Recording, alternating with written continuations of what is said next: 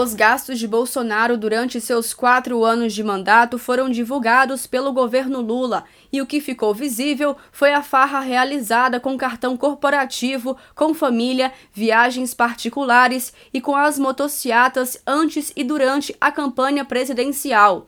As despesas chegam a mais de 27 milhões de reais. Algumas chamam a atenção. Em um único dia, em 26 de outubro de 2021, Bolsonaro gastou mais de 109 mil reais no restaurante Sabor de Casa.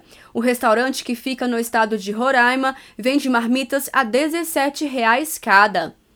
Os dados foram colocados em sigilo de 100 anos por Bolsonaro. A divulgação de valores e locais em que foram efetuadas despesas tornaram-se públicas pelo presidente Lula, a partir de pedido via Lei de Acesso à Informação. O ministro da Secretaria de Comunicação Social, Paulo Pimenta, explica que as informações não são mais sigilosas após o término do mandato presidencial.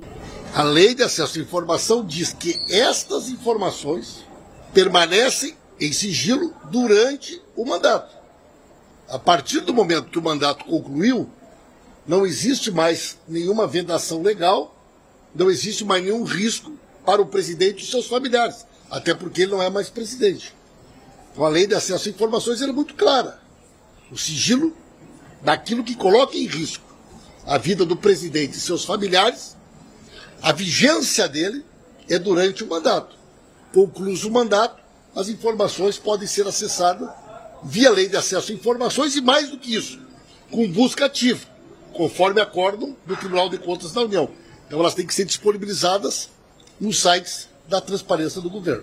Segundo informações do blog do Vicente do Correio Brasiliense, Bolsonaro burlava regras para garantir o uso de recursos do cartão corporativo em suas motociatas. A estratégia era marcar agendas oficiais em igrejas evangélicas e em cerimônias militares nos mesmos roteiros de motociatas realizadas por Bolsonaro.